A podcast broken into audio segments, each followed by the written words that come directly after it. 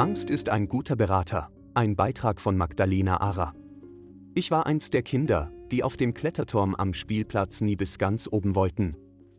Im Schwimmbad bin ich ewig nur vom 1-Meter-Brett gehüpft, weil ich zu viel Höhenangst hatte und Tiefenangst auch, denn wer weiß schon, was in den Untiefen des Sprungbeckens lauert? Im Dunkeln sah ich nachts immer Monster.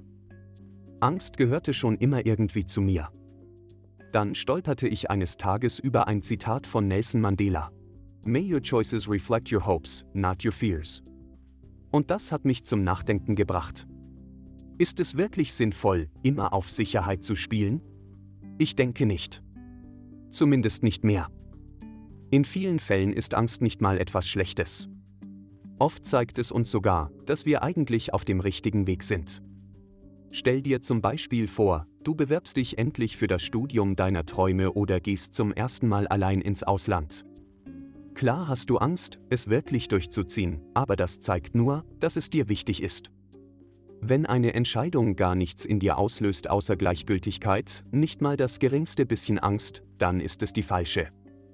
Ich glaube, viele von uns wären um einiges glücklicher, wenn sie Angst als Wegweiser anstatt als Warnsignal betrachten würden. Denn entgegen dem Sprichwort ist Angst sehr wohl ein guter Berater, hört man ihr nur richtig zu, anstatt sie zu vermeiden. Zumindest in alltäglichen Situationen. Also lasst uns manchmal bewusst Dinge wagen, vor denen wir uns fürchten. Egal, ob das Bungee-Jumping, Tiefseetauchen oder einfach mal auf neue Leute zugehen ist. Lasst uns die Angst nutzen, ihr zuhören, denn unterdrücken können wir sie ohnehin nicht. Das Leben an sich ist lebensgefährlich und Kontrolle nur eine Illusion. Wir wissen nie, was morgen ist oder übermorgen oder in zwei Jahren. Egal wie vorsichtig wir durch die Welt gehen, wir können niemals alle Risiken ausschalten.